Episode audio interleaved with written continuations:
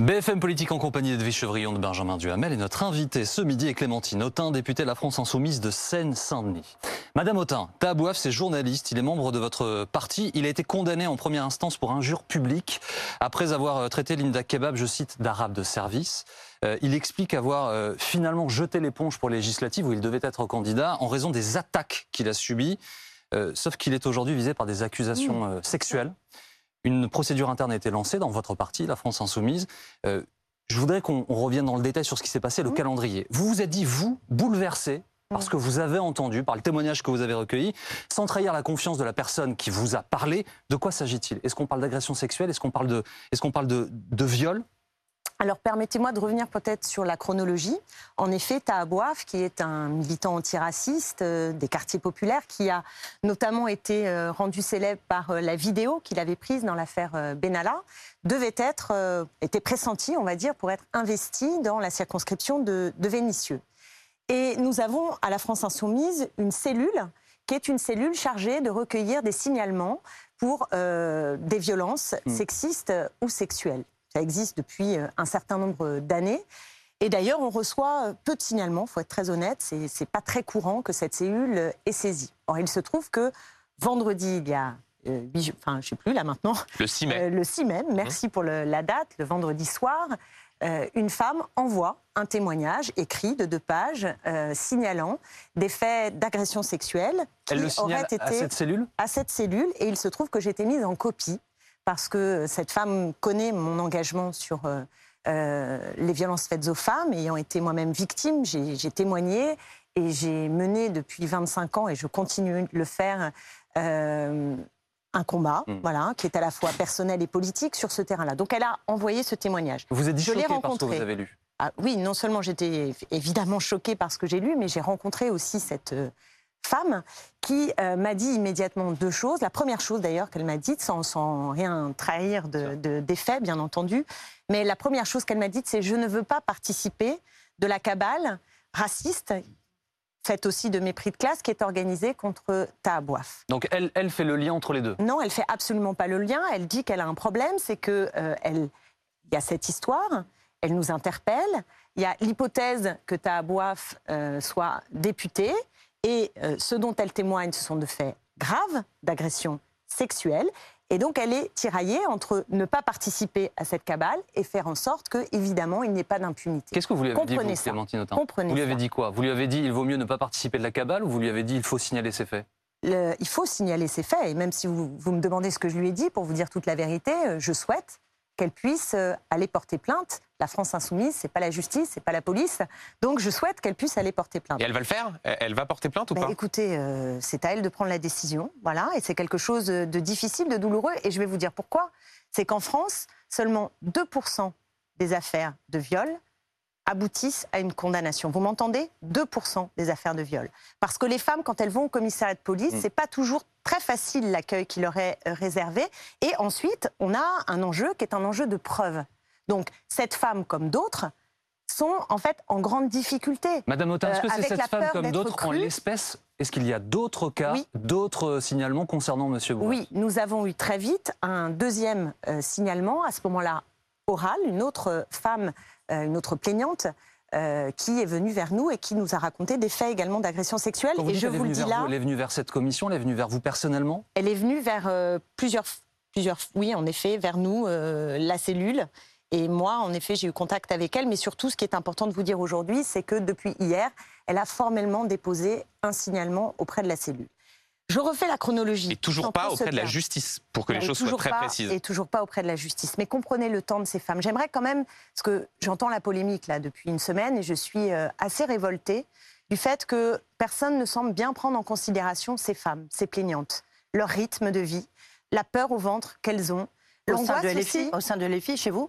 Non, pas, pas je, ne vous donnerai aucune information sur ces femmes. Alors là, vous pouvez me chercher dans tous les sens. Je ne vous dirai rien sur ces femmes. Non, mais quand vous dites rien. que personne, ne, vous avez l'impression qu'on ne prend pas en compte leur souffrance. Ah bah pas les filles.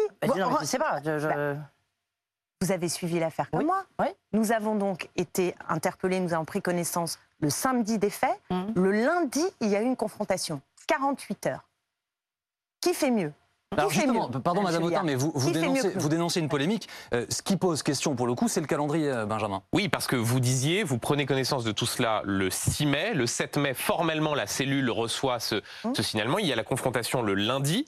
Et dans la nuit de lundi à mardi. Tahabouaf, effectivement, fait un communiqué expliquant qu'il sûr. retire sa candidature parce que, soi-disant, le système l'aurait broyé. Et à ce moment-là, alors que vous savez Oui, ces accusations, vous Hum. partagez son communiqué de presse. Hum. Vous parlez même, je cite, d'injustice pour lui. Non, non. Euh, si, si, si. un- lisez, mon tweet Oui, mais je- en je, je entier. l'ai lu, c'est un mot. Lisez-le en entier, vous l'avez là. Je l'ai pas là en sous les yeux, entier. mais c'est mot- dommage. Ah mais non, mais C'est le mot injustice que vous utilisez, on peut. C'est dommage. Oui, mais, à quel sujet l'injustice? L'injustice, c'est sur les attaques qui lui étaient faites. Allez-y, finissez Bon, votre phrase. Je vous laisse je- terminer, je, vous répondrai. Comment est-ce que vous pouvez donner l'impression de cautionner son explication Bien Parce sûr. que vous partagez bien son, son communiqué Bien de presse, alors même que vous savez les accusations dont il est l'objet. Est-ce là, en fait, ça donne l'impression qu'il y avait une sorte de volonté de votre part de dissimuler ce que vous saviez Vous me parlez à moi, là, droit dans les yeux À moi, vous êtes en train de me dire que j'ai voulu dissimuler Ah non, Non, mais- écoutez-moi Oui, jusqu'au mais je vous écoute très bien. Vous êtes en train de me dire que j'ai voulu dissimuler. Je suis celle qui a vu les victimes. Je suis celle qui est, est participé avec Mathilde Panot à la confrontation avec Meta Abouaf. En 48 heures, nous avons agi. Et vous êtes en train de me dire que j'ai voulu dissimuler. Alors, je vais vous dire ce que j'ai fait. Je vais vous dire ce que j'ai fait, très tranquillement. Hein, mais je- je- la colère commence à monter parce qu'il y a également du deux poids, deux mesures et j'y reviendrai tout à l'heure. Alors attendez, juste parce que vous me, vous me prenez Oui, à partie ah bah, sur les, mots. Voilà, le lisez-le. tweet, il est plus que temps de regarder en Oui. face l'injustice, la violence des attaques Oui. venues de l'extrême droite relayées ad nauseam dans les médias. Oui. Vous parlez donc bien d'injustice et vous semblez cautionner le fait qu'il retire sa candidature pour ces raisons-là et non pas pour les accusations Alors, que vous avez entendues Écoutez-moi. précisément. écoutez-moi. Voilà, moi je suis en lien avec les victimes, d'accord? Les femmes plaignantes. Soyons précis parce qu'après, il y a évidemment des enjeux de diffamation, donc c'est très compliqué, y compris pour moi, de parler ici sur ce plateau. Avec des femmes qui n'ont pas porté plainte et des femmes qui, aujourd'hui, euh, sont euh, dans l'angoisse et la peur parce que euh, vous imaginez là l'ampleur que prend cette affaire-là et elles, dans quel état elles sont. Entendez bien ça. À ce moment-là, elles ne veulent pas que ça soit public. Donc il y a deux choses. Il y a une chose que nous disons et que je continue à dire et que j'ai dit à ce moment-là, qui est que en effet, il y a contre Tahabouaf une campagne faite de racisme et de mépris de classe et que tout- nous, nous avons combattu et que je combattrai jusqu'à mon dernier souffle. Mais ce n'est pas à ce Et titre qu'il retire sa j'entends candidature, bien, Madame j'entends bien, sauf que le titre, le- la raison véritable, je n'ai à ce moment-là pas euh, le droit d'une certaine manière de le dire. Or, ce sont les médias qui assez rapidement s'en saisissent, en l'occurrence BFM TV avec parfois des informations fausses, mais qu'importe, et euh, qu'importe, façon de parler, et euh, Mediapart qui... Madame non mais rentrons pas dans, dans Bah ce si, niveau bah, de détail. Pardon, c'est vous, vous qui le mentionnez, donc je suis obligé de vous demander des précisions. Non mais euh, d'accord, on, on va pas, on va pas Non, vous demandez regarder. précise, donc je vous demande d'être précise. Oui, parce que vous donnez une chronologie, vous expliquez que Jean-Luc Mélenchon savait, etc. Donc vous donnez des, des- des éléments qui ne sont pas euh, les éléments, euh, des éléments vérifiés. Mais je ne suis pas venue là pour faire le procès de, de la sortie. Je vous explique juste qu'à partir du moment où des médias décident de le rendre public, alors je peux en parler. Mais si les femmes ne veulent pas en parler, la cellule s'est donnée, écoutez-moi bien, la cellule s'est donnée pour mode de fonctionnement La confidentialité. la Et vous n'êtes pas confidentialité. obligé de partager son communiqué de presse. Alors vous allez me, me- me- me traîner, euh, vous, non, quoi, vous vous, vous mettez en cause mon combat Madame Autain, je, Alors, je mets alors. absolument pas en cause votre Si, si, je vais vous dire comprenez quoi. bien que, a posteriori, les gens qui voient ça, qui voient toute une série de témoignages de compassion de- sur euh, Monsieur Twitter, Duhamel, et, et derrière, ils apprennent ça et ils se rendent compte soyez que vous étiez au courant. Ils Soyez se disent, mais en fait, raisonnable. on a essayé de nous cacher quelque chose. Monsieur- si Mediapart et BFM TV n'avaient pas révélé tout cela, Soyez juste que se serait-il raisonnable. passé Soyez juste raisonnable. Je vous jure. Soyez je, raisonnable. je suis très raisonnable. Quelle organisation a fait mieux que nous Je vais vous donner quelques exemples. Et j'espère. Attendez, attendez. Justement, vous dites, vous parlez de gravité. C'est beaucoup trop grave pour faire des comparaisons. Oui. C'est beaucoup trop grave Ben, euh, pour estimer que vous avez été plus ou moins rapide. C'est pas ça du tout la question. La question, c'est de savoir ceux qui ne ce que vous demande vous Benjamin. Je pense assez légitimement, c'est de vous demander est-ce qu'il y a eu en fait une volonté politique, j'entends politique, de protéger celui qui était potentiellement un Nous- candidat? Nous n'avons pas eu de volonté politique de le protéger. Et pour preuve, nous avons pris au sérieux ces signalements et nous avons agi. Et la commission n'a pas pu aller jusqu'au bout d'ailleurs de euh, son travail avec euh, euh, les normes qu'elle s'est fixées. Donc je ne comprends même pas la question, elle me fout hors de moi. Mais ce que je veux vous dire à tous les deux là, qui m'interpellaient là-dessus, hein, c'est que quand vous avez des responsables de la République en marche qui sont là, est-ce que vous leur posez une question, par exemple, Oui, oui. par exemple, attendez, attendez, sur Yves Blin, Yves Blin qui est candidat d'ailleurs dans la même circonscription que Tahabouaf et qui est mis en cause pour harcèlement sexuel. Est-ce que quand vous avez Jérôme, Jérôme Perra. qui est investi par La République En Marche, qui a été condamné, condamné, je ne vous parle même pas de signalement, je vous parle de condamnation pour violence conjugale, Autain, avec comprends pas bien ce que, 14 jours je ne comprends pas bien ce que vous faites à l'instant parce que premièrement, personne de la République en marche. Ah, vous voulez pas me laisser terminer la Non, liste. Monsieur Zemmour, vous êtes vous cas, aujourd'hui notre invité. Vous Eh ben, êtes vous vous réponds. aujourd'hui notre invité. vous. Si Monsieur Zemmour était mon invité, on lui poserait les Eh bien questions. non, vous l'avez pas vous fait. Je vous, vous. vous dis, je vous dis une autre chose. Monsieur Ferrand, la dernière fois que vous l'avez vu, J'ai vous reçu Monsieur Ferrand. Jamais de votre vie, vous avez fait un- une, une interview avec Monsieur Ferrand. Alors je compte, sur, je compte sur vous, permettez-moi, de, de vous suggérer une question la prochaine fois que vous l'invitez, de lui demander pour. Je, je ne comprends pas bien. ce- Écoutez-moi, quel- Je ne comprends pas bien ce que vous souhaitez faire. Laissez-moi terminer. Je suis en train de vous Vous dire, démontrer, oui. ben, ça a l'air de vous déranger puisque je ne peux Non, pas pas- finir non, ma pas phrase, Non, pas du tout. mais je voudrais quand même juste- finir mes phrases.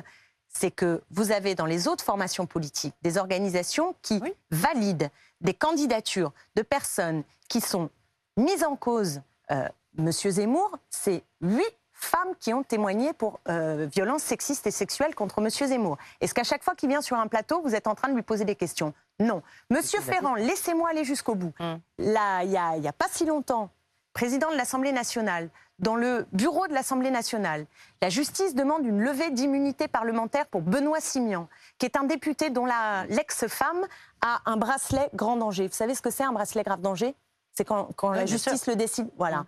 Eh bien, M. Ferrand et le bureau de l'Assemblée nationale décident de ne pas lever l'immunité. Et il n'a pas été réinvesti. Il a- Non, non, mais c'est juste pour être. Et alors, on a euh, entendu carré. parler? Et alors, on en a entendu parler? Ils n'ont pas levé l'immunité. Vous êtes en train de prendre la défense de M. Non. Ferrand alors que le bureau de l'Assemblée nationale n'a pas levé l'immunité. personne, c'était juste- Madame Autain, vous êtes Monsieur. Darmanin, Monsieur. Darmanin, écoutez-moi, Monsieur Darmanin. Vous savez que c'est pas réglé l'histoire de Monsieur Darmanin. Il est La ministre de l'Intérieur. La, la justice est prononcée ministre comme elle l'a fait pour Monsieur Bouaf, qui a Et moi, de vous êtes en train de m'expliquer que j'ai voulu dissimuler des Non, non, non, violences. non.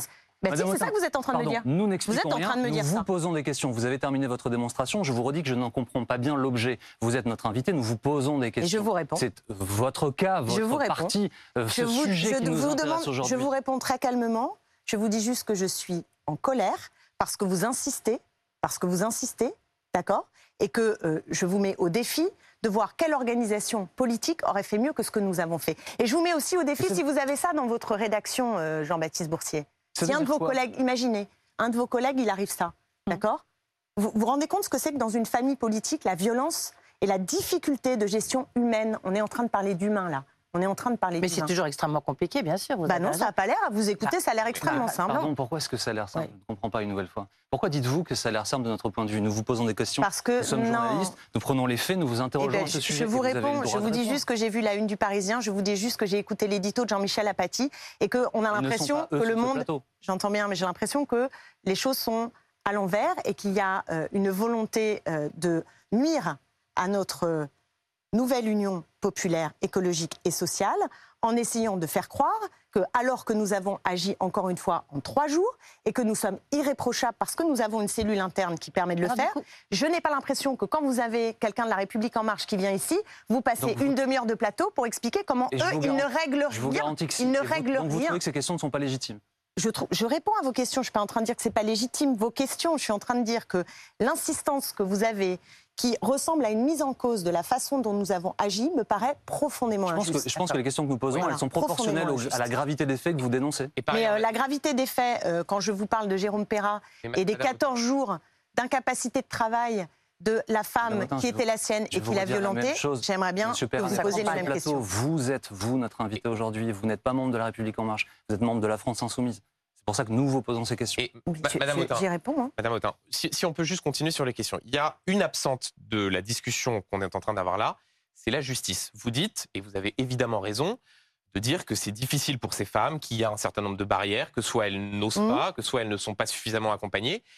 Est-ce que simplement on peut se contenter d'une situation où, en substance, tout serait réglé en interne Je formule ça différemment. Est-ce que ce n'est pas votre rôle à un moment donné, en tant que député, en tant qu'autorité constituée, pour reprendre l'expression de l'article 40 du Code de procédure pénale, eh bien d'aller soumettre tout cela à la justice? Parce qu'en l'état, le parquet dit, le parquet pourrait auto- s'autosaisir et dit, on n'a pas assez d'informations. En l'état, c'est des rumeurs, c'est pas caractérisé. Est-ce qu'à un moment donné, c'est pas à vous de faire le geste pour que, pour le coup, la justice puisse trancher? Je ne le fais pas parce que les femmes ne le veulent pas. Je, je- sais que ça a l'air compliqué à comprendre, les femmes ne le veulent pas. Et donc, pour l'instant, euh, j'accompagne de fait ces femmes. je souhaite qu'elle puisse porter plainte, je vous le dis franchement, mais je ne vais pas parler à la place de ces femmes. Moi, je suis une militante féministe.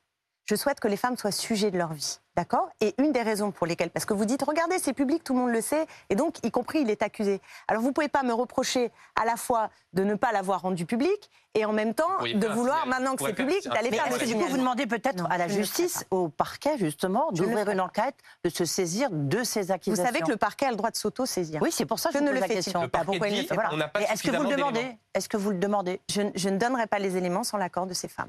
Je Euh, vous le dis très Et sincèrement. est-ce que vous demandez au parquet en disant il y a de quoi ouvrir effectivement de s'autosaisir Bien sûr qu'il y a de quoi s'autosaisir, mais ce n'est pas moi qui vais, euh, selon le fameux article 40, qui est très obsolète, hein, on a un, Ouais. un article 40 du Code de procédure pénale qui dit que pour les personnes dépositaires de l'autorité publique, on doit aller signaler. Voilà, je pense que cet article devrait être revisité. Je ne le ferai pas sans écouter la parole des femmes. Et en fait, si vous voulez, la discussion, elle est compliquée, c'est que j'ai l'impression, à vous entendre tous les trois, que c'est nous qui serions sur la sellette parce que nous n'avons pas bien agi.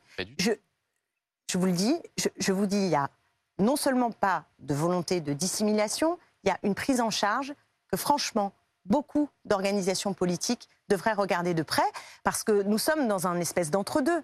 Moi, je ne souhaite pas que euh, les organisations politiques règlent seules ces questions-là. C'est pour ça que vous demandez C'est au un- parquet c'est de un- se saisir, sûr, de s'autosaisir. Oui, mais on a le droit de protéger notre mouvement.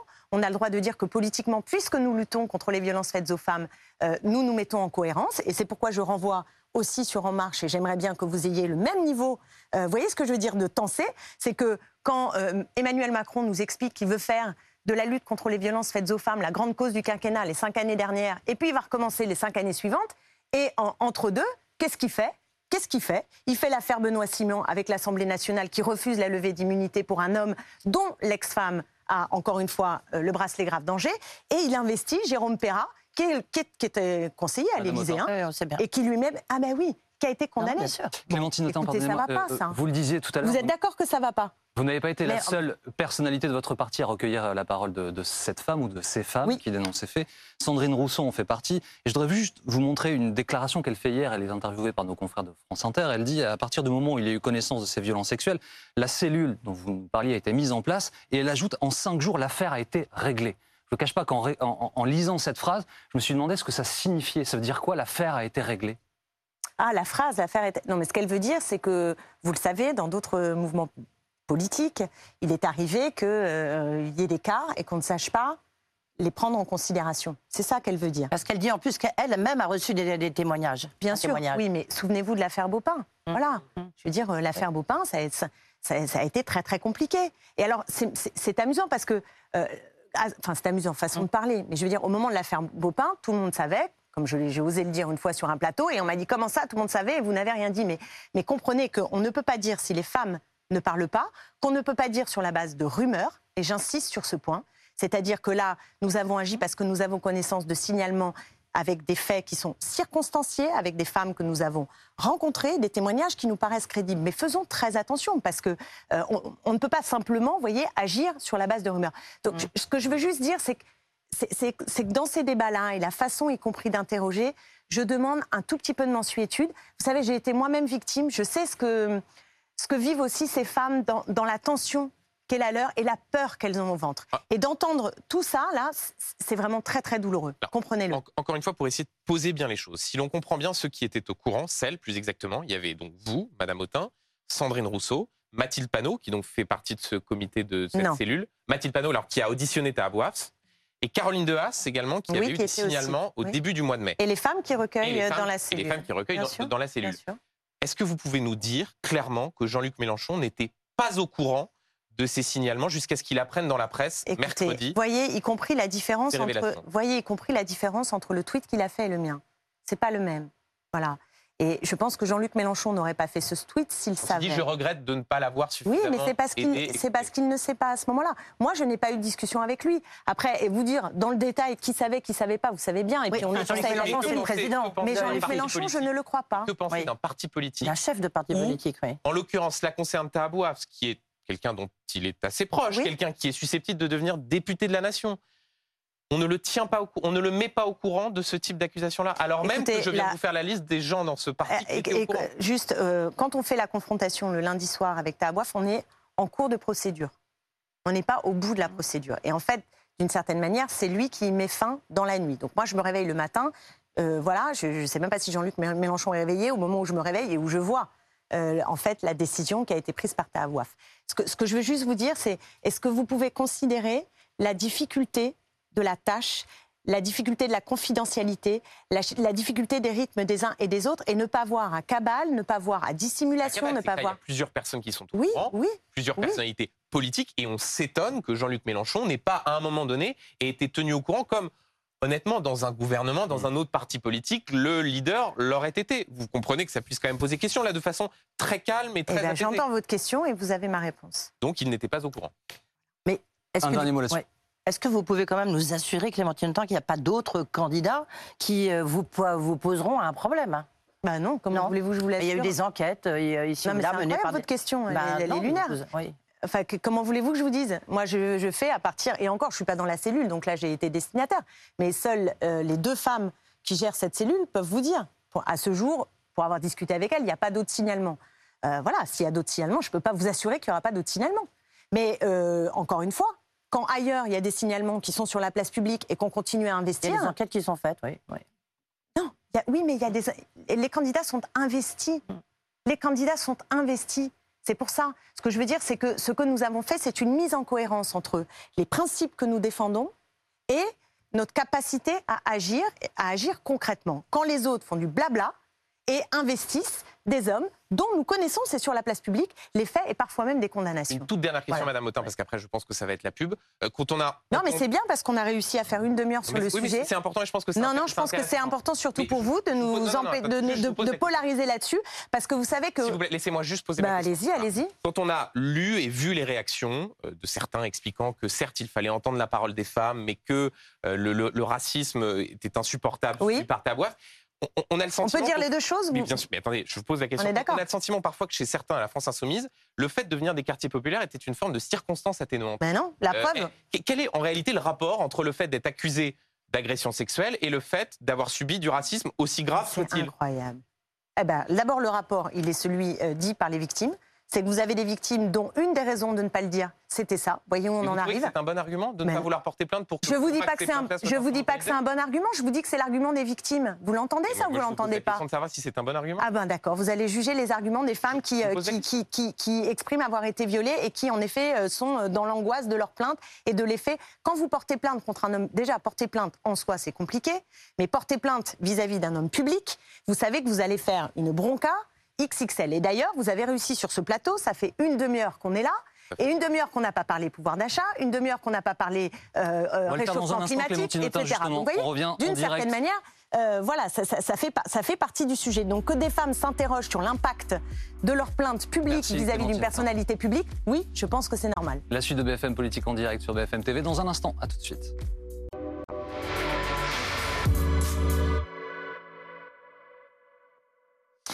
La suite de BFM euh, Politique en direct avec Clémentine Autain, qui est notre invitée ce midi. Madame Autain, Jean-Luc Mélenchon n'est pas candidat pour les élections législatives à Marseille. Il est remplacé par celui qui a dirigé sa campagne, Manuel Bompard.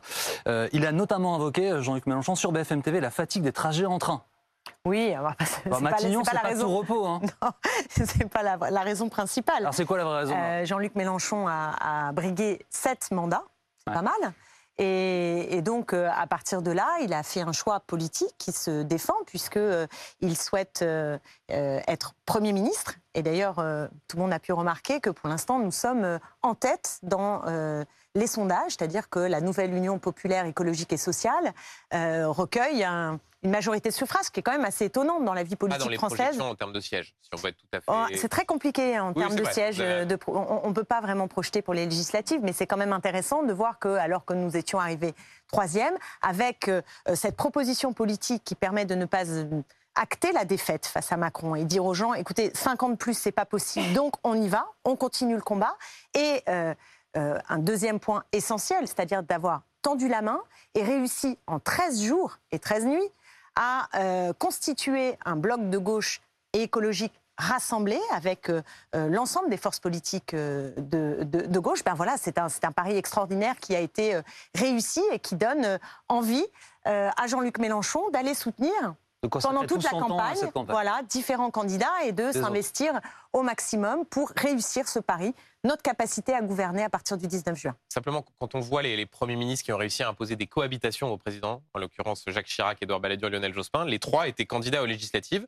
Euh, par ailleurs, Marine Le Pen euh, est aussi candidate aux législatives. Est-ce qu'il n'y a pas une forme de, de décalage entre l'ambition affichée et le fait de ne pas se présenter? Est-ce que c'est pas un refus du- d'obstacle au fond de Jean-Luc Mélenchon Ah, je ne crois pas du tout. D'abord, il n'y a pas tellement d'obstacles. Vous avez vu les scores dans sa circonscription. Vous parlez d'un obstacle. Alors, oui, On a beaucoup de circonscriptions où Jean-Luc Mélenchon aurait pu se présenter et il gagne euh, au premier tour. Donc euh, je pense qu'il n'y a pas de problème d'obstacle, ça c'est sûr. Euh, mais surtout, oui, je crois que c'est- assez cohérent avec son parcours. Et souvent, on lui reproche euh, de, de ne pas vouloir passer la main. Et voilà un homme qui passe la main à Manuel Bompard. Excellent directeur de campagne, je pense que vous m'accorderez euh, ce point, qui a fait, euh, voilà, qui a dirigé une campagne assez brillante. Euh, Mais- et, et- et donc, je trouve que c'est au contraire euh, très, très digne et très fort de sa part que euh, de s'engager dans cette bataille pour être Premier ministre et en même temps de réussir à passer la main à Manuel Bompard. Mais Clémentine Autain, on peut dire aussi qu'il y a un premier groupe d'opposition à l'Assemblée nationale sans euh, Jean-Luc Mélenchon, sans ses discours euh, cultes, euh, ses interpellations, euh, ses coups de gueule. Vous perdez beaucoup, adore. beaucoup. Vous perdez beaucoup vraiment, de, points vraiment, je- part. mais vraiment, je vous Ah non, adore. mais oui, si, ah bah, tant mieux. Je, je vous aime. C'est magnifique. D'ailleurs, je ne sais pas combien de fois je suis venue sur ce plateau. Oui. On m'a expliqué. Mais vous ne trouvez pas Jean-Luc Mélenchon avec ses colères, avec ci, etc. Son caractère infernal, c'est de sa faute. Si vous n'aviez pas Jean-Luc Mélenchon, ça serait tellement mieux. Et maintenant, vous nous vous expliquez. Mais Bah, comment attendez, vous allez faire Vous sans connaissez mes débats avec Jean-Luc Mélenchon depuis longtemps? Non, ça non. Alors, J'ai je vais vous dire le fond de ma pensée. Mhm. Voilà, heureusement qu'il était là dans cette présidentielle bien parce que euh, il a fait 22% et nous lui devons une fière chandelle. Et euh, je trouve euh, tout à fait louable de sa part d'être capable de dire. Les générations qui La viennent, jeune. la génération qui vient, ben, on est quand même assez nombreux. Euh, voilà, et ben moi je fais confiance. Il va pas disparaître du paysage, rassurez-vous. Vous allez Oui, le retrouver. il Il n'a perd pas décidé de prendre sa formidable. retraite. Il n'a pas décidé de prendre sa retraite. Il a fait sept mandats, donc la tribune, ça va. Et il n'a pas forcément besoin que de l'Assemblée nationale pour avoir une tribune. Donc, rassurez-vous tous, vous allez pouvoir continuer à l'inviter. Il aura toujours son mot. Alors, les, les législatives, pour rappeler les choses en une phrase, il faut faire 12 pour- 12,5% des inscrits pour se qualifier pour le second tour, ce qui Oui. explique que parfois il y a des configurations un peu spécifiques, deux candidats, trois, quatre candidats. Bon, dans les circonscriptions où euh, NUP n'aura pas NUPES, pardon, on dit NUPES ou NUP d'ailleurs NUP, La NUP, la NUP. comme Euh, vous voulez. Il n'y a pas de. Dans on- les on- circonscriptions vous n'apparaîtrez pas au second tour, quel sera le message? Bah, Qu'allez-vous dire aux gens? Euh, Entre l'extrême droite et Macron, vous voulez qu'on dise quelque chose? Bah, Vous pourriez reprendre les mêmes mots que Jean-Luc Mélenchon au, au soir du premier tour de l'élection euh, Exactement. présidentielle, pas une vous voix Marine connaissez, Le Pen, par voilà, bah, donc vous connaissez la réponse. Voilà, c'est bien. C'est une question assez simple. hein. Je peux le redire, on peut le, on peut le redire. Euh, Notre combat fondamental contre l'extrême droite, euh, ça fait, euh, moi, ça fait euh, 30 ans que je le mets, donc euh, je vais continuer à le mener. Mais ce que j'ai envie de dire aux électeurs et aux électrices, c'est d'abord, si vous ne voulez pas de ce, duel, si vous ne voulez pas avoir à choisir entre l'extrême droite et euh, 50 plus euh, de euh, pouvoir d'achat en berne, 50 plus de casse du droit du travail, 50 plus d'inaction climatique, 50 plus de monarchie présidentielle et 50 plus de mépris, eh bien, euh, c'est assez simple. Vous avez un bulletin de vote dans toutes les circonscriptions. C'est celui du ou de la candidate pour la nouvelle Union populaire écologique et sociale. C'est ça, c'est ça ma réponse. Mhm. Et c'est historique ce que nous avons fait. C'est historique. Nous avons rallumé les soleils, comme disait Jean Jaurès. Nous avons rallumé les soleils parce que La dernière fois, c'était Euh, 97, c'est ça, une gauche plurielle. Quoi. Jean Jaurès, c'est un peu avant, si Non, vous non. voulez bien. Pardonnez-moi, si vous écoutez ma phrase en entier, Pardon. vous me reprochez de vous, vous Non, Ne m'interrompez vous pas, écoute, écoutez la vous phrase en entier. C'est vrai que la blague était drôle, elle était euh, vous actuellement incorrecte. Non, Lionel Jospin, Pardon. 1997, je dis. Non, C'était juste pour dire que ma référence était, était Plus- davantage plus Jaurès. Jaurès Voilà, que Jospin. que je voulais dire. Ok, Voilà. très bien. Euh, nous avons débuté le nouveau quinquennat euh, de- d'Emmanuel Macron euh, depuis le 14 à 0 heure. Enfin, il a débuté. Il n'y a toujours pas de nouveau gouvernement, toujours pas de nouveau Premier ministre. Incroyable. Une femme pourrait être nommée à Matignon. En tout cas, c'est la rumeur là qui court un peu partout. La nomination d'une femme à Matignon, Clémentine Autain, est-ce que c'est une victoire ou est-ce que c'est une correction de l'histoire selon vous? Alors, si je dois choisir entre les deux termes, je dirais plutôt correction de l'histoire. Il aurait pu faire déjà euh, il y a cinq ans. Il a eu deux premiers ministres, il ne l'a pas fait. Et en effet, le temps des femmes en politique euh, leur tourne. hein. leur tourne. Après, ça ne fait pas un brevet de féminisme. Après, si on a une femme euh, et qu'on a la même politique, c'est sûr, je préfère euh, si vous voulez, je préfère que les femmes puissent accéder partout euh, à des postes de responsabilité et qu'on on, on casse ce plafond de verre. Mais permettez-moi de vous dire que euh, cela ne changera comme- pas nécessairement comme la vie des Edith, Français. Comme hein. Edith Moi, Cresson, puisse dire. comme Edith Cresson, euh, qui a été Premier ministre, la seule femme Premier ministre, vous dites il y a un machisme en politique. Oui. Oui. Ah bah oui. Elle, elle dit c'est pas le pays qui est machiste, Oui. c'est sa classe Oui, politique. C'est un, un doux euphémisme, hein, dit comme ça. C'est un doux euphémisme. Voilà. Euh, p- parmi, les, parmi les noms qu'on peut entendre dans le jeu des rumeurs, des coulisses, il y en a un qui revient plus spécifiquement ces dernières heures, c'est celui de Catherine Vautrin, euh, ancienne ministre de, de Jacques Chirac. Est-ce que ça, c'est un profil dont vous vous dites euh, euh, pourquoi pas? Pardon. Ah, ben non, mais. je ris parce que, ah, écoutez, c'est une femme de droite, c'est une femme de droite. C'est ça que je vous pose. Clairement, hein, voilà, donc ça serait un choix politique assez cohérent d'ailleurs. hein. Prendre une femme de droite pour mener une politique de droite, je dirais que ça aura le mérite de la cohérence. Euh, mais j'entends dire que le président de la République voudrait euh, donner des gages, envoyer un signal Et vous à à gauche. vos électeurs. euh, parler à nos électeurs. Alors c'est sûr que Madame Vautrin, qui notamment s'est illustrée euh, pour sa défense fervente, hein, euh, sa lutte, son combat euh, Contre le mariage pour tous. contre le mariage pour tous, autant vous dire qu'on pourrait trouver mieux euh, comme symbole pour s'adresser à un électorat de gauche. Vous oui. préférez Elisabeth Borne, par exemple, la choisir Non, je- moi je préfère rien du tout. Je vais vous dire, moi je Jean-Luc préfère Mélenchon. Jean-Luc Mélenchon. Mais c'est pas une femme, Moi, je veux bien qu'on passe trois heures à, à- à discuter du casting. Je- je- franchement, le casting m'intéresse assez peu, qu'il se débrouille. C'est son problème. Moi, mon problème, c'est comment faire en sorte que le 19 juin, on bloque les prix.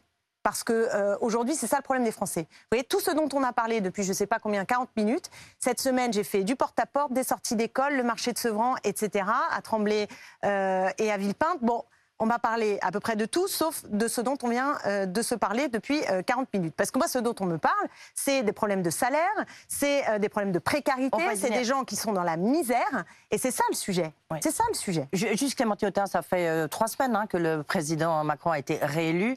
Il fait durer le suspense. Est-ce qu'il fait trop durer le suspense? Qu'on attend toujours la nomination, la formation d'un nouveau gouvernement. Est-ce qu'on est un peu en monarchie républicaine? Oui, bah ça, ça fait cinq ans que ça dure, hein, voire même plus en réalité. Donc c'est aussi pour ça qu'on s'est mis tous d'accord dans notre nouvelle Union populaire pour une sixième République et pour sortir aussi euh, de, cette, de cette logique. Moi, j'ai plutôt le sentiment qu'il est euh, en difficulté. Et que si on n'a pas de nouveau gouvernement, c'est qu'il voit bien que l'adhésion des Français, euh, en dépit de son élection, qui est une élection, qui est une victoire à la Pyrrhus, c'est une victoire à la Pyrrhus. Il a été élu. Bien sûr, mais c'est une victoire à la Pyrrhus. Il n'y a pas de majorité de Français qui sont d'accord pour avoir 50 plus d'Emmanuel Macron. C'est ça la réalité et je pense qu'il en a un peu conscience. Alors il cherche que- le mouton à cinq pattes. Il cherche le mouton à cinq pattes, c'est-à-dire une femme qui pourrait parler à l'électorat de gauche mais qui mènerait une politique de droite. Bah, évidemment, ça n'existe pas, imaginons- donc leur tourne et ils n'y arrivent pas. Si Jean-Luc Mélenchon avait été au deuxième tour devant Madame Le Pen et élu euh, euh, là au cours de la dernière présidentielle, ça aurait aussi été une victoire à la Pyrrhus? C'est une vraie question que vous nous posez, effectivement, puisqu'on a trois blocs. Ah Donc oui. on a, on a, on a un, un paysage politique qui est euh, profondément recomposé, on l'a vu, avec à la fois euh, un tiers qui est euh, vote à l'extrême droite, ou en tout cas pour une droite dure, un tiers qui se rabat sur le vote Macron, je ne sais pas si c'est ce- le, le- le bloc le plus d'adhésion, et en effet un gros tiers, et qui pour l'instant est majoritaire dans les intentions de vote, pour une gauche franche. Donc on est dans cette situation-là, et, euh, et- et il faut que ça se débloque dans le pays. Mais il y a aussi toutes les personnes, tout ça c'est une affaire aussi de dynamique. Parce que dans le pays... C'est pas euh, la question de la dynamique, je vous pose. non, mais il y a une question de dynamique dans le pays c'est parce que une espèce de procès en légitimité qui est fait parfois. Je dis pas que c'est votre propos bien, au président euh, réélu. Euh, or, il participe d'institutions qui sont les mêmes pour tout le monde, comme pour Je suis d'accord. C'est pour ça qu'il faut changer le système institu- institutionnel et que quand je vous parle des trois blocs, il manque une partie des Français et qui est euh, une grande, grande partie des Français, une partie de plus en plus grande, qui est celle des abstentionnistes. Alors ça ne forme pas un tout unifié, les abstentionnistes, hein, ça c'est clair. Mais euh, pour dégager au bout du bout, qu'est-ce qui peut faire majorité c'est aussi de regarder nos propositions. Moi, j'attire votre attention, par exemple, sur les enquêtes d'opinion qui sont faites sur nos propositions concrètes. Quand on dit blocage des prix, on a une majorité. Quand on dit retraite à 60 ans, une majorité de Français, et pour une majorité de Français, est contre la proposition de la retraite à Deux questions 65 qu'on va vous poser tout de suite. d'Emmanuel Macron. Ouais. Euh, vous prenez concrète. le dégel du point d'indice, je vous assure qu'on va trouver une majorité de Français. Donc la majorité de Français, on va la trouver plus facilement quand on va décortiquer les propositions concrètes que nous faisons avec la nouvelle Union populaire. Clémentine Autain, question très concrète. Le gouvernement a déjà prévenu que s'il obtenait une majorité, un des premiers actes politiques qu'il ferait serait de faire voter un paquet pouvoir d'achat au Parlement avec euh, l'indexation, la, la réindexation des retraites sur euh, l'inflation, le chèque alimentaire, la prolongation du bouclier tarifaire. Est-ce que vous nous dites La suppression de la taxe audiovisuelle. absolument la suppression de la redevance. Est-ce que vous nous dites ça, euh, on le votera euh, si c'est soumis à l'Assemblée. Non. Non. Marine Le Pen dit oui parce que certes ça va pas assez loin, mais au fond c'est toujours ça. Alors d'abord, d'abord, on ne sait pas ce qu'il y a dedans précisément. hein. On Ah, si. attend. On a Oh, quelques non, on a assez des, précises, là. on a des éléments, mais souvent c'est, Les conditions et à qui? les conditions, les précisions. Moi, j'attends de les voir. Mais ce qu'il faut que vous compreniez, c'est qu'on a des logiques qui sont opposées, absolument opposées. C'est-à-dire que lui, à chaque fois, il remet, si j'ose dire, 10 balles dans la machine. 10 balles dans la machine. La réindexation des retraites, ça c'est sur l'inflation. Mais la réindexation, des- même, mais pas que les retraites. Le dégel la du point d'indice, non, vous non, venez de non. m'en parler, c'est pareil. Non, le Euh, dégel du point d'indice, il veut le faire à quelle hauteur? Hum. Allez-y. bah, à hauteur de l'inflation. trois. Oui, Non Ah non, c'est pas ce qui est prévu. c'est un point. Non, c'est 3 points. Ce qui est annoncé pour l'instant, c'est 3 points. Et l'inflation en juin elle sera de combien? De, de 5. Voilà, voilà, bah voilà, vous avez la réponse à votre question. Donc ça ne va pas, et notamment pour les fonctionnaires. qui a été prise avant, avant, avant, Oui, oui, oui, justement. oui, oui, oui, oui. Non, la flambée de la, sur l'inflation. Vous êtes Bien d'accord sûr, Non, mais vous oui, d'accord. mais oui. Non, mais, vous oui. êtes d'accord, Clémentine Non, je ne suis pas d'accord avec une chose précise, c'est que Mm. euh, le dégel du point d'indice, il ne doit pas se faire simplement en fonction de l'inflation là, maintenant. C'est la hausse des prix, inflation, pour que tout le monde comprenne bien, la- l'inflation, c'est la hausse des prix qui fait que le salaire qu'on touche devient... euh, Mais non, euh, mais je veux dire, la décision a été prise avant les circonstances actuelles où on voit Alors, effectivement donc on est bien d'accord qu'on n'a Voilà. pas la réponse. Hum. Donc c'est bien ce que je vous disais tout Donc, à l'heure. ce paquet pouvoir Attendez, d'achat là, vous ne vous. le Vous me dites pas. tout à l'heure, alors qu'on se comprenne bien, vous me dites tout à l'heure, mais si, si, on connaît les mesures. Maintenant, je vous dis, bah, concrètement, c'est euh, combien le dégel Oui, de point d'indice Vous me dites, on ne sait pas. C'est concret, prolongation du bouclier tarifaire, Oui. c'est concret, réindexation des Non. retraites sur Oui, mais l'inflation, ça va c'est pas. concret. Oui, mais Ah, on- on sauf qu'on on ne sait pas. Non, là-dessus. non, non, on n'est pas d'accord là-dessus parce que je vous dis une chose, c'est que le dégel du point d'indice, il doit se faire autrement. Prenez par exemple les enseignants, quand même corps de fonctionnaires très important euh, parmi, euh, le, enfin dans le corps de l'État. Les fonctionnaires, ils ont perdu 20% de pouvoir d'achat en 20 ans. Donc, si vous dites on va dégeler le point d'indice et uniquement se caler sur l'inflation, eh ben, je peux vous dire que vous n'allez pas changer grand-chose. Donc c'est non parce Voilà. qu'il faut aller beaucoup plus Donc loin. ça ça, ne va, ça, ça, ça, ça ne va pas. Le blocage des prix, c'est une toute autre logique, parce que ça veut dire que ce ne sont pas les Français qui vont payer deux fois, comme on le fait par exemple avec euh, le chèque carburant, toutes les logiques de chèque. Pourquoi on paye deux fois? Parce que euh, au lieu de faire en sorte que ce soit Total qui arrête de reverser des dividendes et soit capable à la pompe de calmer les prix, eh bien c'est l'État qui compense. Et l'État, c'est qui? C'est c'est vous et c'est nous qui payons. Alors, donc il y a quelque chose qui ne tourne pas rond. vous- Et donc- vous appelez au détail des propositions. Alors justement, sur un point très précis, très important pour les Français, qui était un, un enjeu de cette euh, élection présidentielle et qui sera sans doute pour les législatives, il y a les retraites. Oui. La retraite. Oui, bien sûr. Là, Clémentine Autain, c'est sûr qu'on on a besoin quand même d'une de précision parce que euh, Jean-Luc Mélenchon a dit, vous, vous comprenez qu'on a besoin de précision. Mais on a toujours besoin de précision, vous avez raison. 60 ans, d'accord Oui. 60 ans, 40 annuités. Alors quand on dit sans décote, ça veut dire qu'on peut partir à 60 ans en ayant, euh, même si on n'a pas payé ces 40, ces 40 annuités, mais euh, en ayant une retraite à taux plein. Or, il y a une équation qui n'est pas possible. Donc comment est-ce que vous la résolvez? Eh ben, certainement pas en disant on va faire à 65 ans. Non, en fait, c'est. Moi, j'ai fait le débat. 60 ans ou pas? Oui, je vous Ouais. écoute. Bien sûr, c'est 60 ans. D'accord. Mais je, je- juste une petite Mm. précision, parce que vous dites c'est complexe, et pour celles et ceux qui nous écoutent aujourd'hui, c'est en fait très compliqué de rentrer dans le détail. J'ai fait la loi euh, au Parlement, j'ai suivi euh, la loi proposée par le gouvernement sur les retraites. hein. Euh, j'ai fait nuit et jour, notamment avec mon, mon collègue Adrien Quatennens, donc on a fait ça ensemble. Je peux vous assurer que même les rapporteurs, ils avaient du mal dans le détail. Et Donc, surtout cette réforme, la première réforme d'Emmanuel Macron donc je vais, très je compliquée. vais pas rentrer dans le détail, mais je vais dire quelle est notre logique. C'est ça le plus important. C'est de garantir le départ à la retraite à taux plein à 60 ans. C'est ça l'objectif. Mais D'accord? C'est ça Pour qui? l'objectif. Sachant que si vous Eh rentrez bien chez- précisément. euh, vous rentrez sur le marché du travail à 23 ans, à 24 ans, c'est exactement eh ce que je suis en train de vous 60 dire. ans, c'est pas possible. Vous êtes d'accord avec moi? C'est ce que je suis en train de vous dire. Mm. C'est qu'il il y a nécessairement un critère à intégrer dans le mode de calcul, qui est le critère de la pénibilité. Parce qu'en en fait, on sait que c'est lié. Si vous commencez à travailler à 18 ans, en règle générale, vous avez un métier plus pénible que si vous avez fait euh, un sûr. bac plus 5 et Mm. que vous avez un métier où continuer jusqu'à 65 ans n'est pas forcément de même nature. On est bien d'accord avec ça, ou 62 ou 63. Mais notre objectif, et il y aura un débat parlementaire, y compris pour les détails, Ouais. il y aura un débat parlementaire. Quoi Et il y a un débat parlementaire entre les différentes formations politiques de la nouvelle Union populaire. Ouais. Mais ce sur quoi nous sommes mis d'accord, c'est d'abaisser le niveau de départ en ayant deux leviers, enfin plusieurs leviers, je dirais même trois. Évidemment, l'âge de départ en norme à 60 ans. Et le niveau Là aujourd'hui, cotisation. voilà. Et euh, le- le- la, la question de la pénibilité Ouais. et donc, euh, et, et- et donc l'enjeu de la décote et des annuités. Donc il va falloir jouer sur l'ensemble des leviers pour garantir dans les faits ce départ possible à non, mais 60 ans juste- à taux plein. part la pénibilité, part, la, à part la question de la pénibilité, on est d'accord qu'on ne pourra pas partir à 60 ans à taux plein. Et pourquoi? Si on a commandé à trava- commencé à travailler à 20 ans. Et j'ai raison, pendant la campagne présidentielle, et c'était peut-être des effets d'estrade, c'était la retraite à 60 alors, ans. On avait l'impression que c'était pour tout le monde. Quelqu'un Oui, comme nous moi, voulons qui aller vers ça. à tra- qui sur, commencé marché tôt, Benjamin, quand même. vous. 23 ans, On veut 23 aller ans, vers 24 ça. ans. À 60 ans, je ne peux pas partir avec une retraite à taux plein. Oui. Non. Mais alors, et vous croyez que quand on va mettre à 65 ans, ça va être mieux? Non, mais, c'est- ah, non, mais attendez. Mais ça Eh, fait attendez. 40 Non, mais annuités à excusez-moi, 20 ans. excusez-moi, excusez-moi. Après, il y a aussi euh, un fait. Alors, pour le coup, euh, l'âge moyen de départ à la retraite en France aujourd'hui, factuellement, c'est 64 ans et demi. Voilà. Donc Ça, c'est la règle quasiment aujourd'hui. 65 ans. Non, La question que je vous pose, c'est Bah. 60 ans, c'est votre objectif, et c'est votre objectif dans quel délai?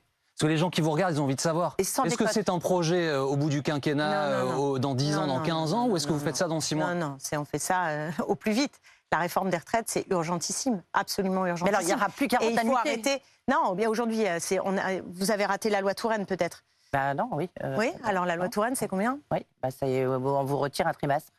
Voilà. 43. Oui. C'est 43. Bon, oui. Donc déjà à 40 annuités, vous voyez, on progresse. Mm. Donc on a double progrès. Mm. Retraite à 60 ans, vous avez un progrès. Même si on dit 40 annuités, vous avez un problème. Et, et vous mettez des critères de pénibilité, vous avez encore un progrès. Donc nous, ce qu'on propose, c'est de faire substantiellement progresser l'accès au droit à la retraite à taux plein et d'aller vers tout le monde peut partir à 60 ans, même vous, vous voyez. On vous donne euh, ce droit à la retraite à 60 ans, c'est notre objectif. Parce que non, mais parce que euh, euh, c'est une grande d'annuités, c'est différence. ça l'objectif en fait. Et ce que je voudrais, c'est que tout le monde comprenne quelle est euh, notre idée. Euh, notre idée, c'est de dire qu'il faut partager le temps de travail. Non seulement le partager avec un départ à la retraite avancé, mais aussi avec une sixième semaine de congés payés, Hum. et également euh, avec un grand débat, un grand débat pour l'application immédiate, véritable des 35 heures, et d'avancer vers les 32 heures. Donc c'est une logique globale, c'est une logique globale que nous voulons parce que nous estimons qu'aujourd'hui, euh, beaucoup de gens travaillent trop et mal, beaucoup de gens ne sont pas dans l'emploi et voudraient travailler. Et donc la solution, c'est de partager les temps de la vie, le temps de travail, et enfin de renouer avec la notion de progrès humain. Vous savez, les Français qui nous regardent, ils ont l'impression que leurs enfants vont vivre plus mal qu'eux. Et donc tout l'enjeu de ce que nous avons rallumé Mais comme soleil, c'est de dire. Bon. nous allons avoir... Et alors? Madame Autain. Pas en bonne euh, santé, madame. Pas en bonne Madame santé, Autain, c'est ça on, a appris ce matin que la Finlande allait très officiellement demander à intégrer l'OTAN. La demande est faite, ça y est. Euh, La Suède pourrait lui emboîter le pas. Euh, vous me corrigez si je dis une bêtise, si je dis une bêtise mais je crois que l'OTAN n'est pas la tasse de thé de la France insoumise. Non, vous souhaitez vous que la France le quitte et vous souhaitez même Bien que sûr. cette euh, euh, alliance de l'Atlantique Nord cesse d'exister. Est-ce que cette invasion russe de l'Ukraine vous fait reconsidérer vos positions? Pas sur l'OTAN, non, pas sur l'OTAN. On continue de penser que l'OTAN n'est pas l'outil approprié. Vraiment pas. Vous ne pensez pas que c'est l'OTAN aujourd'hui qui empêche Vladimir Poutine de faire plus? Euh, écoutez, euh, je, je- je- je vous le redis, je pense qu'en géopolitique, si on est un tout petit peu sérieux, on sait que l'OTAN est un outil obsolète qui euh, correspond d'ailleurs à des équilibres qui étaient ceux de la Seconde Guerre mondiale et qu'on est passé dans une autre époque. Après, je réponds très, euh, comment dire, euh, clairement à la, à la question qui est un peu sous-jacente, c'est euh, euh, il faut faire face à Vladimir Poutine qui a envahi l'Ukraine, il faut soutenir les Ukrainiens qui Non, sont aujourd'hui... euh, Pardonnez-moi pardonnez-moi de vous interrompre, mais je reste sur la question de l'OTAN un instant. Oui. Les Finlandais, en fait, le demandent pourquoi? Parce qu'ils ont peur. ben, Ils ont simplement Je- peur. Ils ont je sais 1300 bien. km de frontières terrestres avec la Russie. L'article 5 J'entends bien. de cet accord dit si une botte euh, adverse entre sur un pays membre de l'OTAN, euh, il, y a une, il y a une guerre. C'est peut-être je- ce qui empêche aujourd'hui Poutine de moi, faire je suis plus. pour la souveraineté euh, des Finlandais et qui décident ce qu'ils ont à décider. J'alerte juste sur euh, le fait que là, euh, ce qui est en jeu, c'est l'hypothèse d'une troisième guerre mondiale. Voilà, c'est ça qui est sur la table. C'est ça qui est sur la table. Et accéder Et à la volonté de Poutine de ne eh pas ben, avoir euh, plus de pays je dans dis, l'OTAN, je ça- dis juste qu'il faut tout bien mesurer. Voilà, il faut tout bien mesurer, c'est-à-dire effectivement euh, euh, faire corps euh, à l'échelle internationale contre l'agression inacceptable, hyper violente euh, de Vladimir Poutine, qui a menacé quatre fois d'envoyer la bombe atomique. Donc, vous voyez un peu le niveau euh, auquel s'élève la dangerosité de cet homme. Et je voudrais saluer le courage aussi en Russie de ceux qui élèvent leur voix contre ce régime ultra-autoritaire. Nous avons besoin d'affirmer notre soutien aux Ukrainiens, mais il faut qu'on trouve la stratégie, la géostratégie la plus adaptée pour ne pas engager un engrenage qui nous conduirait à cette troisième guerre mondiale. Alors- Et donc, euh, effectivement, tout ça n'est pas, n'est pas simple et on fait avec les outils qui sont là. Mais nous, ça fait très longtemps hein, sur l'OTAN qu'on a ces critiques, ces réserves. Donc, c'est pas, je, je suis pas en train de, ça joue pas là tout de suite, ça joue au long cours et je ne crois pas que l'OTAN ait été un, facteur qui, y compris dans les relations avec la Russie avant, je parle d'avant, hein, euh, bien avant l'attaque euh, de, de-. Poutine euh, euh, vis-à-vis des Ukrainiens, euh, nous permettait d'être dans la meilleure des situations. Alors, Voilà. Madame Autain, précisément, vous parlez de soutien au peuple ukrainien. Euh, on le voit bien sur le terrain. Les troupes ukrainiennes ont repris Kharkiv. Elles mènent des Mm. contre-offensives dans le pays, notamment grâce à la livraison euh, d'armes sûr. Va essayer de poser la question simplement. Jean-Luc Mélenchon, Premier ministre, soutient-il ou non le fait d'envoyer des armes françaises aux Ukrainiens? Alors en réalité, c'est pas tout à fait de. Enfin, il y a. Vous savez que sur le- les affaires étrangères, le président de la République, Oui, domaine dans la réservé. Ve République, Mais- ah bah oui, c'est un domaine réservé. Et d'ailleurs, il, il, il y a. il y a des discussions quand même. Non, mais il y a des discussions. Et il y a d'ailleurs ce Il qui serait avoir bien. des votes au Parlement. C'est ce que j'allais vous dire. Et ben voilà, comme Je, quoi. je- oui. je vous signale quand même qu'on n'a pas eu ce débat. Et alors, Et que, et que moi, je suis membre de la commission des affaires étrangères, euh, et à part du huis clos, on n'a quand même pas eu grand-chose. Et je trouve euh, vraiment dramatique le que 1er ce mars, débat n'ait pas eu lieu disait à l'Assemblée Le nationale. 1er mars, Jean-Luc Mélenchon disait pas de livraison d'armes aux Ukrainiens. Est-ce que il faut revoir cette position compte tenu eh bien, des effets qu'ont pu produire ces livraisons d'armes aux En tout, Ukrainiens? cas, en tout cas, des armes sont livrées, y compris des armes, euh, de sacrées armes hein, françaises, sont d'ores et déjà, euh, sont d'ores et déjà livrées. Les canons César, Donc, les, les canons César, avec, etc. Voilà. Moi, je vous donne euh, mon, mon- mon point de vue. euh, Donc il faut ou il faut pas là moi, moi, je pense qu'il faut euh, aider les Ukrainiens. Mais, Voilà. Pardon, juste là. Il faut livrer ou pas des, Des armes, armes, aux Ukrainiens ouais. Et je pense qu'il faut faire un débat. C'est un sujet, y compris dans la Un nouvelle. débat, vous, On n'a pas vraiment le temps. Hein. moi, je- vous êtes je viens de Premier ministre, vous, êtes député. Voilà. Je, je- je- un, je pense qu'il faut un débat à l'Assemblée nationale pour que tout le monde donne son point de vue. Deuxièmement, euh, sur ce sujet précis, le président de la République, c'est quelque chose qui doit être discuté avec le président de la République. Donc Jean-Luc Mélenchon ne va pas décider seul. Troisième point, si vous voulez tout savoir, Ouais. euh, c'est un débat aussi qui euh, existe à, à l'intérieur de la nouvelle Union populaire, parce que c'est un sujet complexe. Et alors vous, Voilà. votre position si Moi, je vous dis, je pense, moi, je pense qu'il faut aider les Ukrainiens. Donc il faut D'accord. les Donc, il faut Je dis que je pense qu'il vous faut aider les Ukrainiens. donc la- pas l'inverse de Jean-Luc Mélenchon. C'est ça votre idée Ah, géniale. non, hein. mais il faut dire les choses. je, vous, je vous adore. Il faut, faut dire Euh. Euh, je voudrais qu'on revienne sur la question des droits des femmes à travers le burkini. Est-ce que le burkini doit être autorisé euh, dans les piscines? En tous les cas, le vote a lieu Ah, encore demain. un sujet majeur. Bah, c'est du débat public. C'est bah, vrai, on une en parlait encore hier là sur, sur le Bah, marché c'est de Sevran. On me c'est disait, mais bon sang. Si c'est c'est Éric vraiment Piolle, le maire de. Grenoble, Oui. qui en fait un sujet Oui. important. hein. Oui. Oui, oui, mais je veux dire, dans les C'est sujets quand même un importants, sujet il important et c'est un sujet important pour les femmes. Moi- Euh, demain, si elle vote a lieu au conseil municipal, à Grenoble, effectivement. Euh, est-ce que, vous, vous, vous, si vous étiez membre de ce conseil, est-ce que vous Mais je ne voteriez suis pas membre de ce Mais alors, est-ce conseil. que vous êtes pour ou contre le fait ah, d'autoriser euh, le femme port du burkini au sein d'une Ok. piscine Moi, vous me connaissez, Oui. je suis une femme de principe. Oui. Donc moi, ce qui m'intéresse, c'est les principes. C'est pas au doigt mouillé. euh, Mais c'est la question, excusez-moi, c'est pas pour ou contre le burkini. non Bah oui, pour des femmes mais c'est pas pour ou contre le burkini, burkini le sujet. On est d'accord. dans les piscines autorisées. La question n'est pas pour ou contre le burkini. La question est de savoir comment on édicte des règles dans des piscines. Qui rep- Oui. Ah ben, pour vous, c'est Oui. ça. Bah, D'abord, Bah, la question aujourd'hui, elle se pose. Moi, je suis assez, je suis assez pratique. C'est demain la question Bah. d'avoir si au conseil municipal va Oui, être voté l'autorisation ou pas l'autorisation mais- du port du burkini. D'accord, mais vous savez qu'il y a et vous connaissez des les piscines, il y en a dans toute la France. hein. Absolument. Vous êtes au courant. Voilà, Là, donc il y a des règlements dans toute la France. mais vous savez que demain, c'est à Grenoble. Oui, mais il y a des règlements pour les piscines dans toute la France. Mm. Voilà. Mm. Donc là, euh, moi, euh, je suis pas, conf- je, co- je comprends pas le sujet spécifique burkini. Pour moi, il faut faire des règles qui soient des principes de vie. Voilà. Et les principes de vie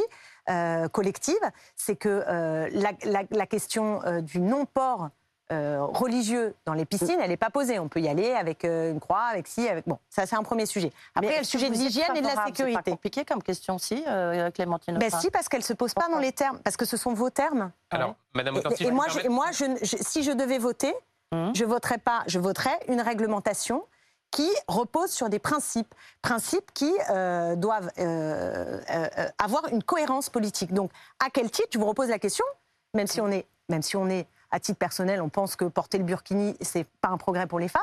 À quel titre vous interdisez Alors, si Pour- je pour quel- je vous demande la question. On- Si on interdit, c'est au nom de quel principe On, peut citer Le juste principe de laïcité, non Ah, ah bah alors pourquoi? Parce que c'est pas un- c'est pourquoi? Alors dans, dans l'espace public, donc on peut plus euh, euh, mettre une kippa, euh, porter un foulard, etc. Dans l'espace kippa- Une public. kippa à la piscine, vous reconnaissez Ouais, comme moi. c'est plus Non, non, compliqué. non, non, non, mais je demande. compliqué. Non, mais puisque c'est un sujet oui, sérieux, je le Oui, prends très au c'est très sérieux. Je le prends très au sérieux. Oui. Est-ce qu'au nom de la laïcité, en termes de principe, on peut faire ça? Dans une piscine? Bah oui, je vous pose la question. Juste, pourquoi Autain, Alors pourquoi dans une citer. piscine et pas au restaurant du coin? Madame Autain, juste, je vais vous citer les propos de la Comment première adjointe. bah, je- bah, Moi, je vous dis que la République, non, je termine là-dessus. Ouais. Une République digne de ce nom, elle fonctionne si elle est réglementée par des principes et par du droit. Voilà. Et moi, je ne fais pas les choses au doigt mouillé, je ne fais pas les choses euh, comme... Mais non, il faut, faire les... il faut être sérieux. Sinon, il n'y a pas de respect des lois. Sinon, il n'y a pas de règles qui nous permettent de vivre ensemble. C'est juste ça que je veux vous dire. Donc après, euh, euh, vous, vous décidez... Bah oui, mais vous Mais partez, c'est bon pour les tout, femmes. hein. Vous Non, commencez, c'est sur le Conseil sujet des municipal femmes. demain, avec effectivement les conséquences que ça peut entraîner. Sauf que vous commencez sur le sujet, c'est pour l'émancipation des femmes, et trois secondes après, vous m'expliquez que c'est au nom de la laïcité. Non, mais la première Donc adjointe je vous dis, insoumise va je vous dis, vraisemblablement voter contre en disant que le burkini est, je cite, un outil d'oppression patriarcale ailleurs Ah dans le bah monde. oui, Première adjointe mais je- insoumise. Eh ben elle. oui, eh ben très bien. Eh ben, C'est plutôt votre ligne. Merci beaucoup très bien si elle le vote comme ça, mais je dis juste que c'est une question qui mérite d'être regardée en fonction de principes. Merci Voilà. pour votre présence dans cette émission. Les faussaires de la République, euh, c'est votre livre. Précisément, très bien. Je, je- le montre ici. C'est la suite de notre conversation. Je vais pouvoir l'offrir, vous l'offrir avec grand plaisir. Merci d'avoir été notre invité. Merci à vous. Edwige, Benjamin, à très vite. Euh, bonjour Benjamin Duhamel, Jeanne Baron, c'est à vous. Moi je vous donne rendez-vous tout à l'heure à 18h. Benjamin Dubois. Benjamin Dubois. Benjamin Dubois, Benjamin Dubois, est à-